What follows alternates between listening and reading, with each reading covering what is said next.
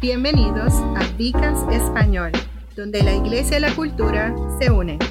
No olvides seguirnos en Facebook y Spotify. Suscríbete en Apple Podcasts y YouTube. Por favor, muestra tu apoyo dándonos un like.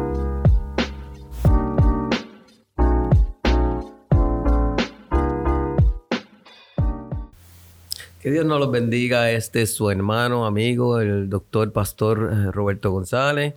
Estamos en Vicas de Español y estamos desarrollando el tema Mejores Juntos. Y estamos exponiendo cada uno de, la, de lo que bíblicamente son las razones por las cuales son mejores juntos. Conmigo se encuentra Celi Cartagena, directora de Grow Groups, los grupos pequeños de discipulado en el hogar. Y Celi, pues habla del tema de hoy, que es decidido juntos. ¿Qué, ¿Qué significa eso? Decididos juntos. Para que tengan contexto, nosotros vamos a estar hablando del pasaje en la Biblia que se encuentra en Hechos 4, versículos del 23 al 27. Hechos 4, 23 al 27. ¿Y cuál debe ser nuestra respuesta a la persecución?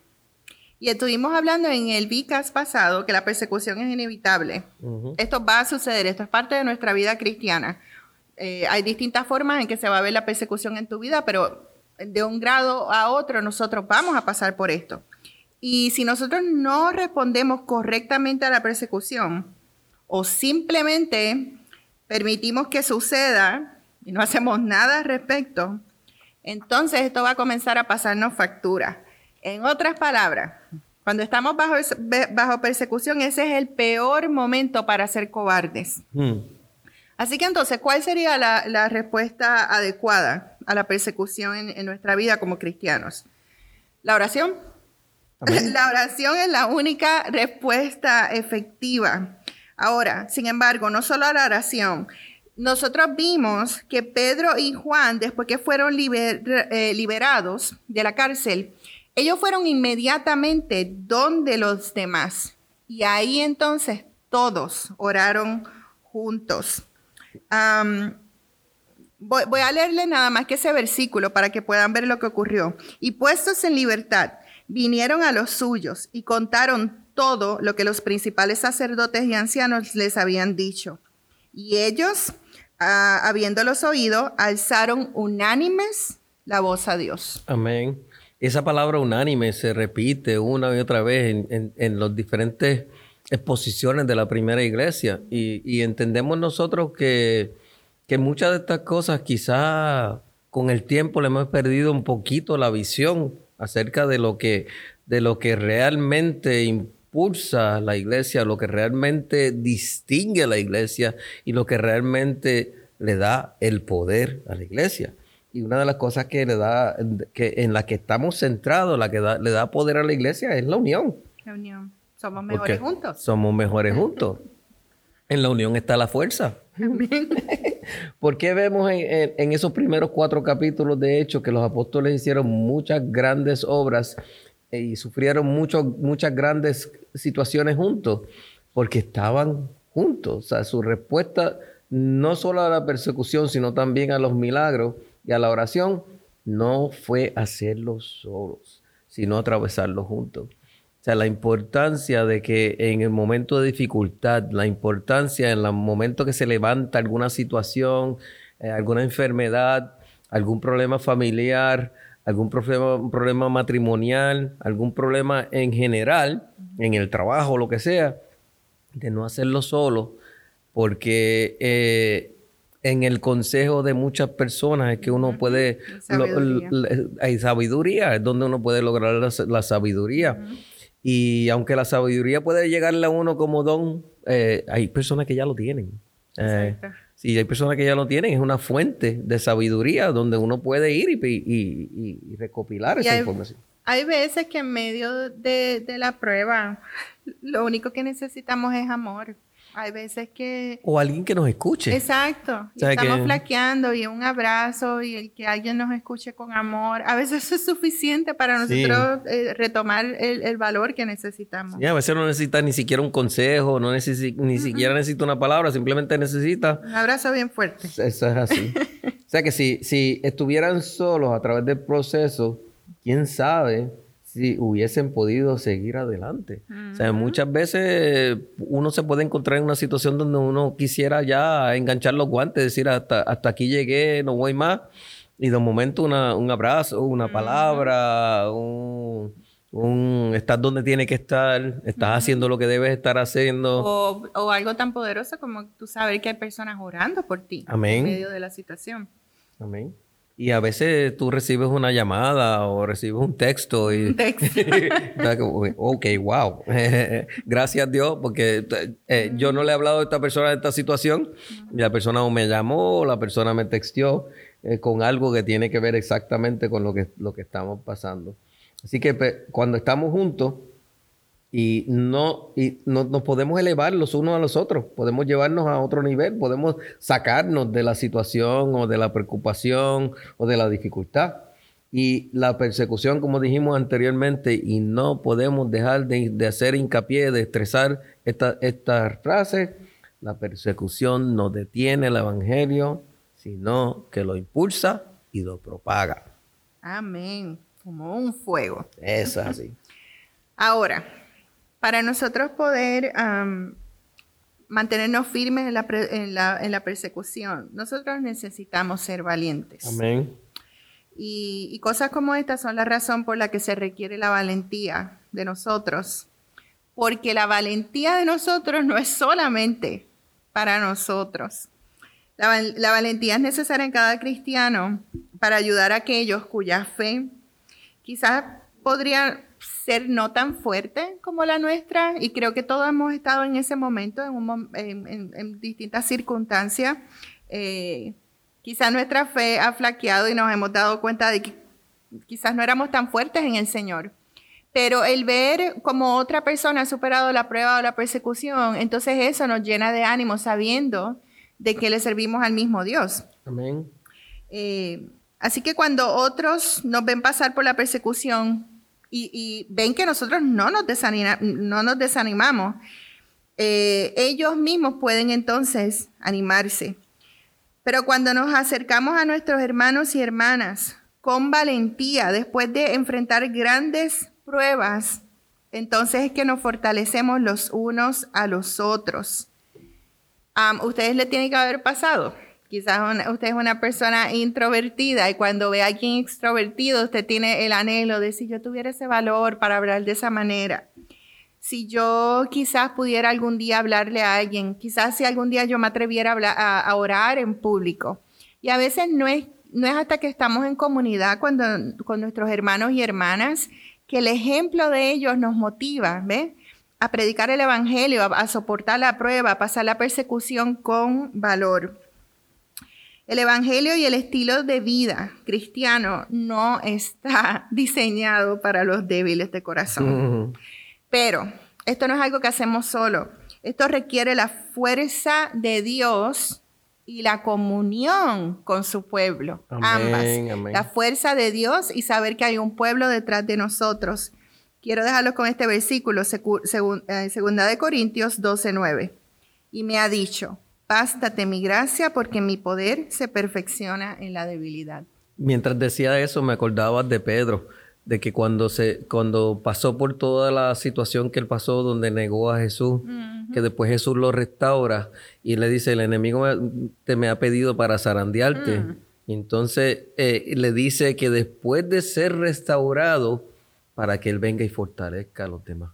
O sea que muchas veces la persecución nos va a servir para que cuando seamos restaurados, cuando seamos, cuando hayamos pasado el proceso de la, de la persecución o de, lo que sea, pues que podamos regresar y las personas que están en situaciones similares, las personas que están pasando por situaciones difíciles, que los podamos nosotros también servir de, para restaurarlo. Amén. Así que si, si permitimos que nos despojen de nuestra audacia y valentía, perdemos la credibilidad.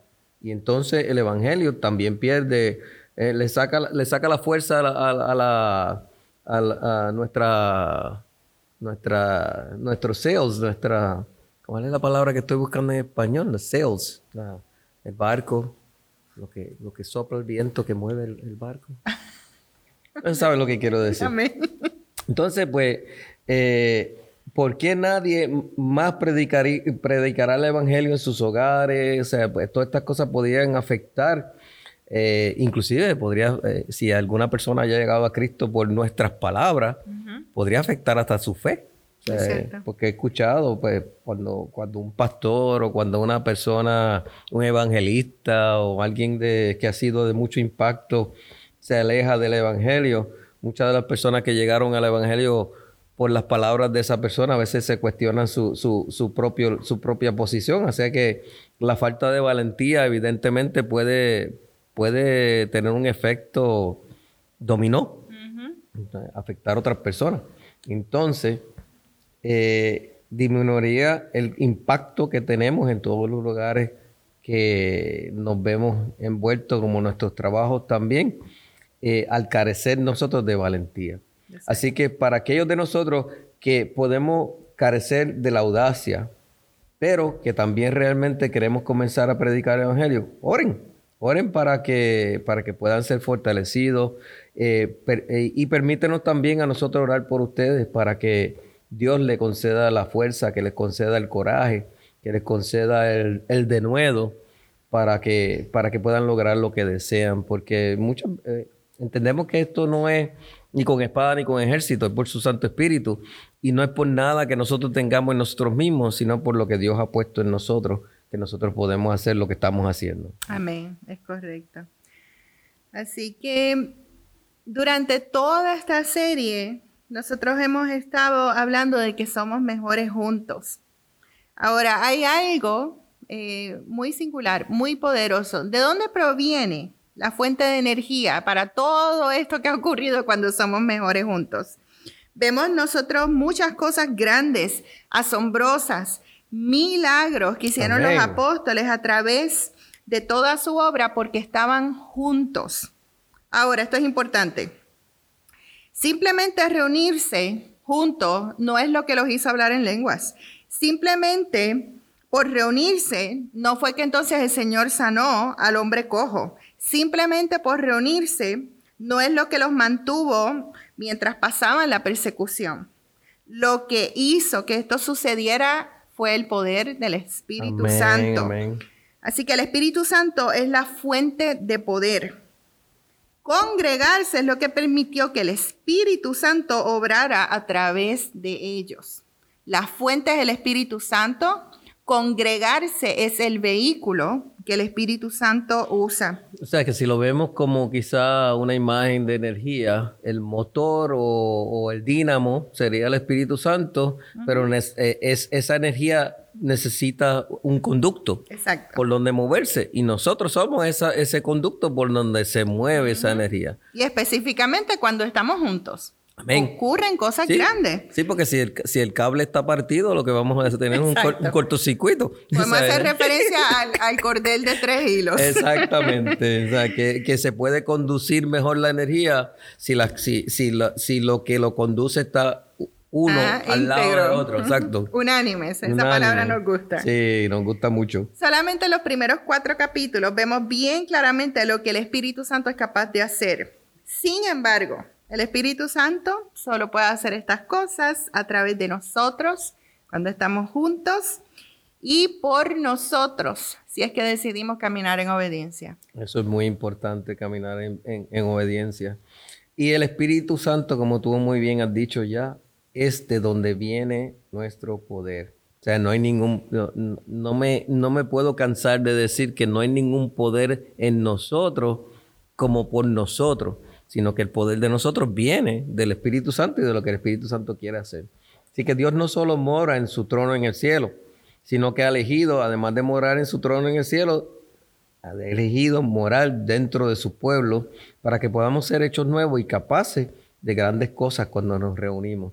es interesante esa analogía de, que, de la corriente, porque nos da la imagen de que tú tienes que tener un, una fuente y tienes que tener algo conectado a la fuente y que esa conexión a la fuente sea una cosa continua, que no haya interrupción.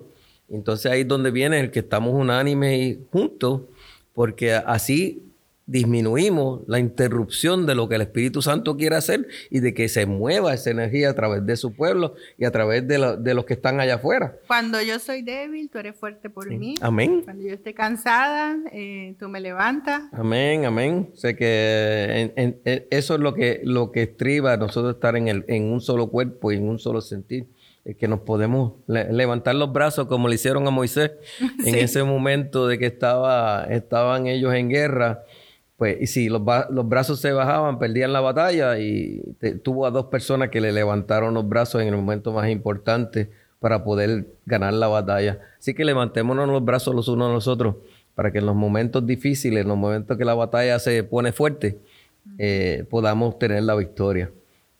Entonces, de esa manera somos, somos hechos nuevos y capaces de tener cosas grandes y grandes, grandes victorias cuando nos reunimos. Así que no dejemos de encontrarnos uno con otro, sino que en amor continuemos juntos por este camino que es el camino cristiano. Al final de los hechos del libro, del libro de los hechos, al final de Hechos 4, 23 al 27, vemos que el suelo fue sacudido por el poder del Espíritu Santo que estaba dentro de ellos, que estaba con ellos. Tenemos ese mismo poder dentro de nosotros. Eh, poder para sanar, para restaurar, y ese es concedido en nosotros por el Espíritu Santo. Y si recuerdan, en Romanos dicen que el mismo poder que resucitó a Cristo de los muertos es el poder que hay dentro de nosotros, el Espíritu Santo.